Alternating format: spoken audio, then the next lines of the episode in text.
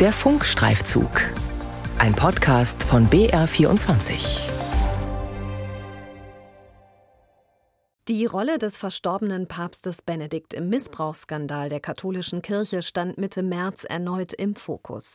Die Münchner Staatsanwaltschaft hatte ihre Ermittlungsergebnisse auf Basis des Münchner Missbrauchsgutachtens veröffentlicht und berichtet, dass zwischenzeitlich auch gegen Josef Ratzinger ermittelt wurde, wegen Beihilfe zum sexuellen Missbrauch in zwei Fällen. Die Ermittlungen wurden eingestellt, unter anderem wegen Verjährung. Einer der beiden Fälle macht seit Jahren international Schlagzeilen Schlagzeilen, und zwar der des verurteilten Wiederholungstäters Priester H., der über vier Jahrzehnte in den Bistümern Essen und München Jungen missbrauchte. Ich bin Antje Dechert von der BR-Redaktion Religion und Orientierung. Gemeinsam mit meinem Kollegen Markus Benzmann von Korrektiv befasse ich mich seit Jahren mit dem Fall. Vor gut einem Monat sind wir auf zuvor unveröffentlichte Dokumente gestoßen, die belegen, Josef Ratzinger lagen als Chef der römischen Glaubenskongregation genaue Informationen über die Straftaten des Priesters H. vor. Warum wird das im Münchner Missbrauchsgutachten mit keinem Wort erwähnt? Und warum suspendierte Ratzinger den Täter nicht?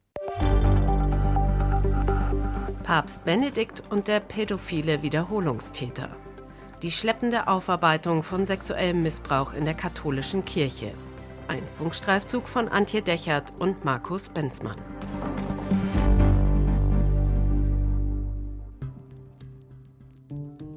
Rom, den 3. Oktober 1986. Eminenz, hochwürdigster Herr Kardinal. Schreibt Josef Ratzinger, damals Chef der Glaubenskongregation und damit Cheftheologe des Vatikans, an Kardinal Friedrich Wetter, seinen Nachfolger auf dem Bischofsstuhl im Erzbistum München und Freising. Es ist der Anfang eines Briefes, der noch von hoher Brisanz sein wird. Dem Bittgesuch lag ein ärztliches Attest vom 9. August des Jahres bei, das eine absolute Alkoholunverträglichkeit des oben genannten Geistlichen bescheinigt. Antwortet der Chef der Glaubenskongregation damals in seinem Schreiben dem Münchner Erzbischof. Deshalb wird dem besagten Kaplan hiermit gestattet, die heilige Messe in Form der Einzelzelebration mit naturreinem Traubensaft zu feiern. Traubensaft statt Messwein, das klingt nach einer pragmatischen Lösung für den Priester. Doch hinter der Sondererlaubnis steckt mehr. Die absolute Alkoholunverträglichkeit war nicht das einzige Problem des Kaplans. Peter H. war pädophil, ein Wiederholungstäter.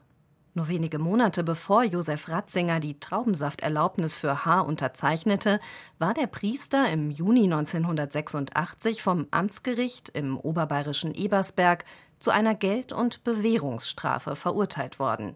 Der Grund? Mehrfacher sexueller Missbrauch an schutzbefohlenen Jungen und Verbreitung pornografischer Inhalte.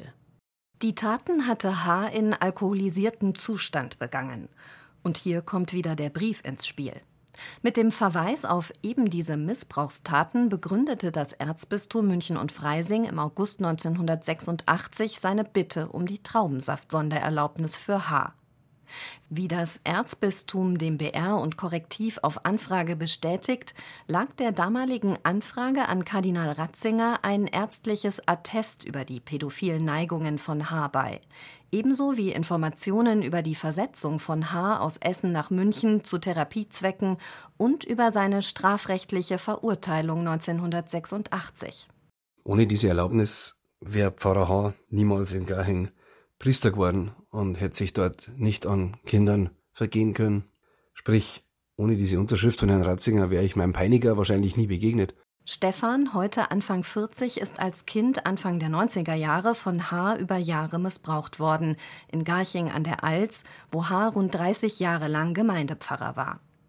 Stefan war ein wichtiger Zeuge für die Gutachter der Münchner Kanzlei WSW, die dem Fall H. einen über 350-seitigen Sonderband widmeten. Ja, also da wird dieser Pfarrer H. verurteilt und bekommt eine Bewährungsstrafe ne, wegen sexuellen Missbrauchs an Kindern in alkoholisiertem Zustand. Und keine zwei Monate später hat das Bistum nichts anderes zu tun, als dafür zu sorgen, dass dieser frisch verurteilte Missbrauchstäter möglichst schnell wieder als Pfarrer eingesetzt wird. Und dann fragen die im Vatikan nach, ob er eventuell die heilige Messe künftig mit Traubensaft anstatt mit Messwein feiern darf. Ja, sorry, aber da fällt einem gar nichts mehr ein. Also, was, das ist der Hammer.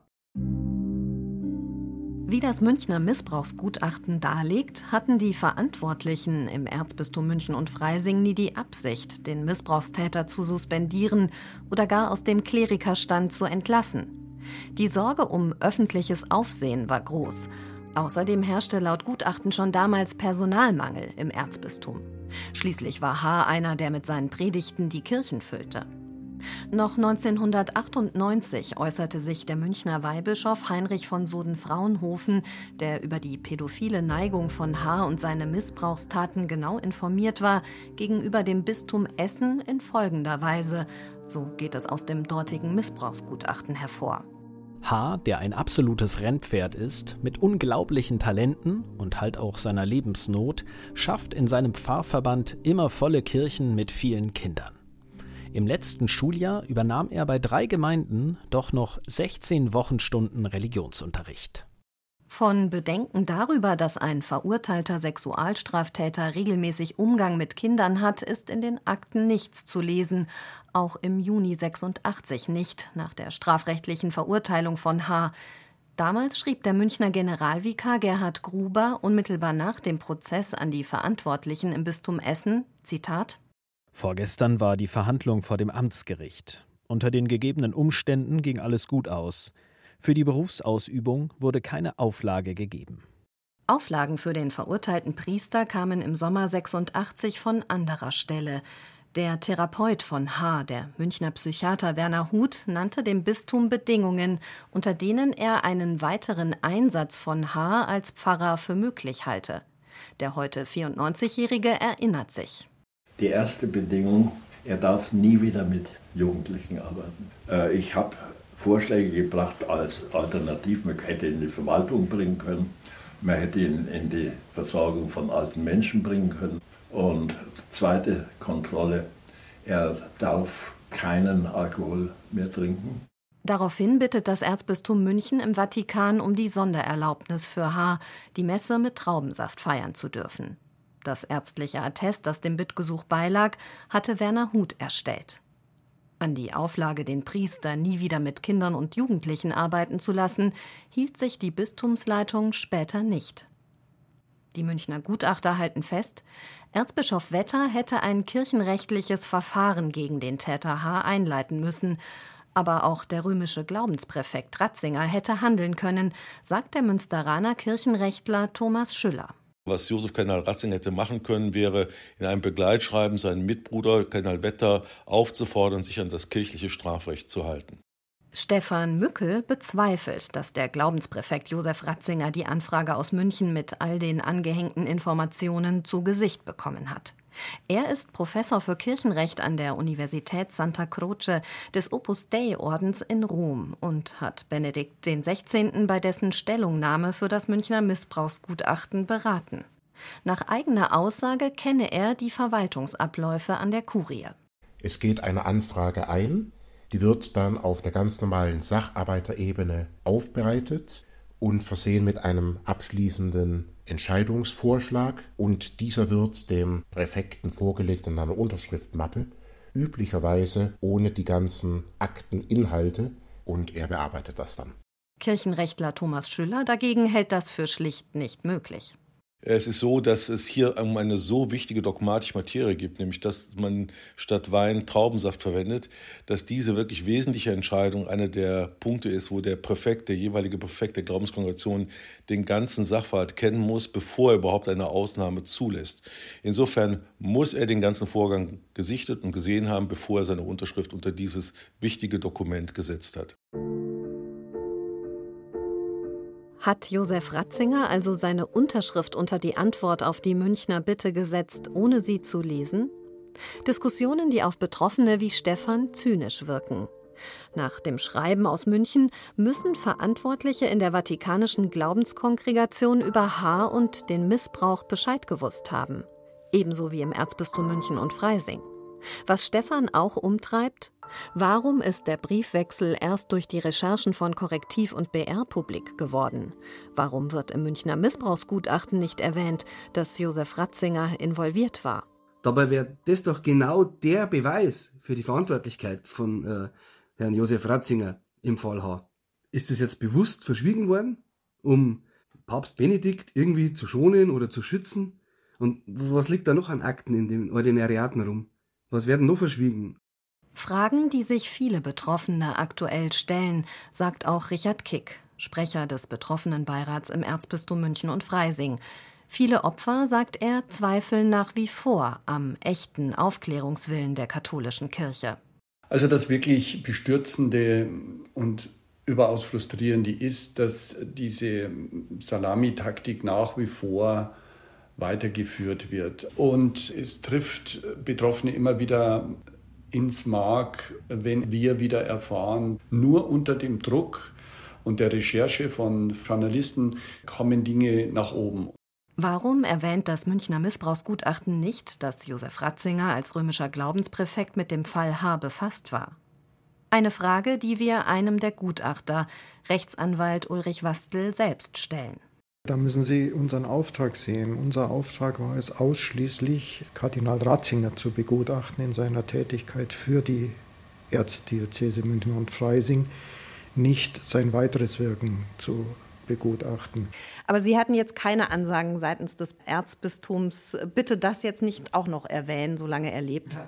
Nein, gesichert nicht. Also wir hatten keine Ansagen seitens des Erzbistums oder der Leitungsebene hatten wir diesbezüglich keine Vorgaben. Das wäre im Übrigen auch das Ende der Zusammenarbeit gewesen, hätte es solche Vorgaben gegeben. Ja. Die Rolle des Vatikans über die Jahre hinweg aufzuarbeiten, das sei die nächste große Aufgabe, meint Rechtsanwalt Ulrich Wastel. Ich nehme da auch eine gewisse Aufgeregtheit in Rom zur Kenntnis. Es wird natürlich jetzt äh, die entscheidende Frage sein, hat nicht auch Rom so gehandelt, äh, wie wir es ja auch deutschen Bistümern oder deutschen Verantwortlichen vorhalten? Man hat schöne Regelwerke gemacht, aber im Kern hat man sie nicht umgesetzt. Also man hat es bei den Regelwerken belassen. Ein wichtiges Korrektiv für die weitere Aufarbeitung sei zudem die Kontrolle des Staates, sagt Gutachter Wastel. Und auch für Betroffene wie Stefan und ihren Beiratssprecher Richard Kick ist klar, Bistümer und Vatikan müssen ihre Archive für staatliche Behörden und letztlich auch für die Betroffenen endlich öffnen.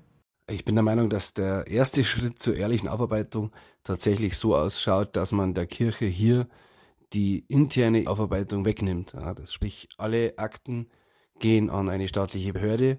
Darauf sollte man sich doch bitte wirklich jetzt ernsthaft konzentrieren, dass gerade die Betroffenen, die heute noch leben und Unterstützung und Hilfe brauchen, dass die unterstützt werden. Und das sollte deutlich stärker im Vordergrund auch in den zukünftigen Studien sein.